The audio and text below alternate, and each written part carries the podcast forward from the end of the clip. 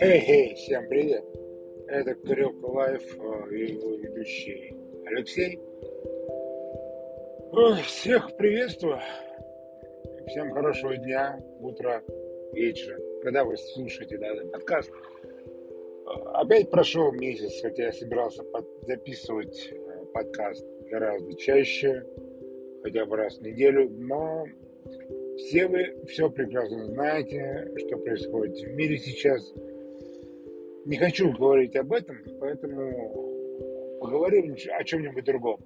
Ну вот, например, о том, что сейчас э, курс доллара, сами знаете, улетел и в теории может продолжить свой, свой полет. И на фоне этого у всех есть подписки. Все пользуются подписками, там э, Apple One, Кинопоиск, то есть Яндекс Плюс, Иви, Ока, ну и так далее. И я больше чем уверен, что большинство из вас практически не помнит, какие дни списываются какие подписки, оплата за них. Поэтому у меня есть небольшой совет, как сэкономить, потому что сейчас э, время цифрового мира и многие держат деньги на карте. Оплачивают с карты, очень мало стало людей, которые оплачивают деньги наличными.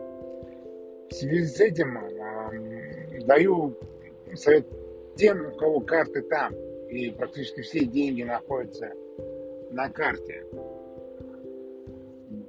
Заходите в мобильное приложение банка. Ну, допустим, у большинства находится Сбербанк, э, Тинькофф, Альфа-банк. Неважно. Заходите в приложение и открываете просто накопительный счет. Это бесплатно. Это очень быстро. И к тому же там еще и процент будет падать вам. Поэтому спокойно переводим туда все деньги с счета карты. И, во-первых, это можно, его можно пополнить в любой момент. Слава богу, то есть в нашем мире сейчас делается очень быстро и очень легко. Потому что пополнить счет карты с накопительного, это просто как два пальца об асфальт, как говорится. Быстро и просто. А так, например, даже поможет еще вам экономить. Например, вы едете на работу, будний день. Вы знаете, сколько будет там стоить проезд, даже если вы, например, его уже оплатили э, в начале месяца. Вы знаете, что, например, за проезд вам платить не надо, у вас карта тройка, все, отлично. Ну, вы знаете, сколько можете потратить на обед на работе, а там еще, например, купить кофе э, и заход в магазин в течение дня, вечером, в этот же день. Вы знаете, сколько вы потратите в течение дня. Ну, я даю вам совет, а почему вам на карте не держать именно эту сумму? То есть, например, вы тратите в день, допустим, тысячу рублей. Один день. Не потратили тысячу рублей, сэкономили. Ну ладно, потратили там, допустим, 500 рублей. 500 рублей уже экономия, вы на следующий день просто докладываете эти 500 рублей. Почему нет? Очень удобно, я считаю, это правильный подход. Он позволит не только экономить сами деньги, вот, но и даже просто покажет вам, на что нужно тратить деньги. Вы можете заметить, насколько вы, на что вы тратите деньги. И задуматься, а нужно ли оно вам. Ну, просто тем, у кого и денег много, тем мои советы не нужны. Вот. Также могу порекомендовать в Тинькофф э, банке есть э, инвестиционная копилка. Да, сейчас в связи с инвестиционным рын, рынком финансовым э, неизвестно что, когда он откроется, тоже неизвестно, неизвестно, что там будет. Но когда он работал, у меня, скажем, покупки откладывалось э, округление до 10 рублей. И бывало, что в конце месяца могло накопиться с каждой покупки, когда округляется, например, вы заплатили 105 рублей, 5 рублей вам упало в копилку. Бывало, что приличная сумма могла накопиться в этой инвестиционной копилке, и под конец месяца ее, например, можно было забрать. Да, там оплатить налог на... Если у вас копилка была, тем более еще и в плюсе. Потому что это... Что такое инвестиционная копилка? Это копилка, которая торгует э, э, бумагами фонда в рублевом эквиваленте. Что очень даже прикольно. Не надо залезать на и регистрировать себе счет на бирже, фондовом рынке, и выбирать брокера, ничего не надо. У вас уже все есть, все находится э, в приложении банка. Вот. Это очень удобно. Многие мои знакомые, кто-то накопил себе на, на MacBook таким образом, кто-то накопил э, на iPad Pro, кстати говоря. Я понимаю, что с нынешними реальными нынешними ценами копить будет можно долго. Но это покажет вам, как можно копить.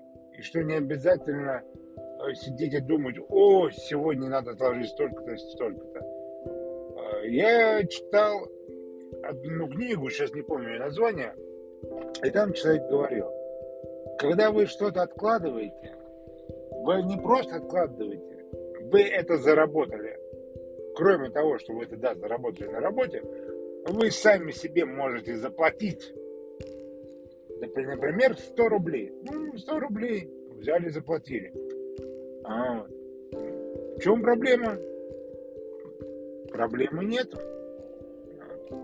Но можно положить же 100 рублей. Не обязательно идти в магазин и тратить 100 рублей. Что за 100 рублей сейчас купишь? Можно купить две баночки, четыре баночки консервов для кошек, например. Две пачки сахара. Ну, кстати, сахар. Это, как я понимаю, имеет подозрение золото 22 года в связи с нынешними санкциями и курсом доллара, потому что сахар сейчас купается просто как не в себя. Если в прошлом году когда была пандемия, но она никуда не делась, конечно, пандемия до сих пор сейчас с нами, а, когда началась пандемия, народ активно скупал туалетную бумагу. В России еще гречка, как обычно, попала под замес, но во всем мире все в бешеном количестве скупали туалетную бумагу. На вопрос «Зачем?» я не знаю. Честно вам говорю. Понятия не имею, зачем в таком бешеном количестве скупать туалетную бумагу. Но полки, да, были пустые в некоторых магазинах. Как мне говорили а, там, продавцы, менеджеры, о том, что просто иногда не успевали выложить новый товар. Что, сами понимаете, надо контролировать все товары в магазине, и не всегда хватало времени чтобы просто выложить. Поэтому сейчас сахар. Вчера был в двух пятерочках, в двух. А в обеих не было сахара. И в одной из них не было соли. Там были огромные полки, где лежали две полки напротив друг друга, где на одной сахар, два яруса, на другой соль два яруса. Обе были пустые, просто пустые. Поэтому почему такой ажиотаж, не знаю. Боятся? Боятся. Говорят, и гречку тоже скупают в бешеном количестве тоже. Почему-то приплели э, бабушек. Не знаю почему. Оказывается, бабушки ходят по утрам, магазины и скупают товар, чем, тем самым поднимая спрос на данный товар. И из-за этого, естественно, ценник растет. Честно, не знаю, не знаю. Это я прочитал в новостях, по-моему, то ли на Яндекс новости было, то ли в Телеграме, не помню. Но эта фраза была. Не знаю, как это на ваше усмотрение, это или нет. Также новость э, сегодня, это 16 марта, упал, упала цена на бензин. Например, в Подмосковье уже 95-й стоит не 52 рубля 20 копеек, а стоит 52 рубля 8, 51, 51 рубль 80 копеек, извините, задумался. А, хотя вот проезжал сейчас мимо Лукойла, и там цена старая.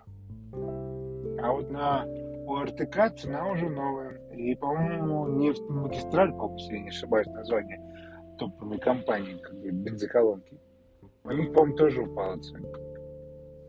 Вот. Ну ладно. Всем вам хорошего дня. Не буду отвлекать. Улыбок, добра. И надеюсь, в этом мире все будет хорошо.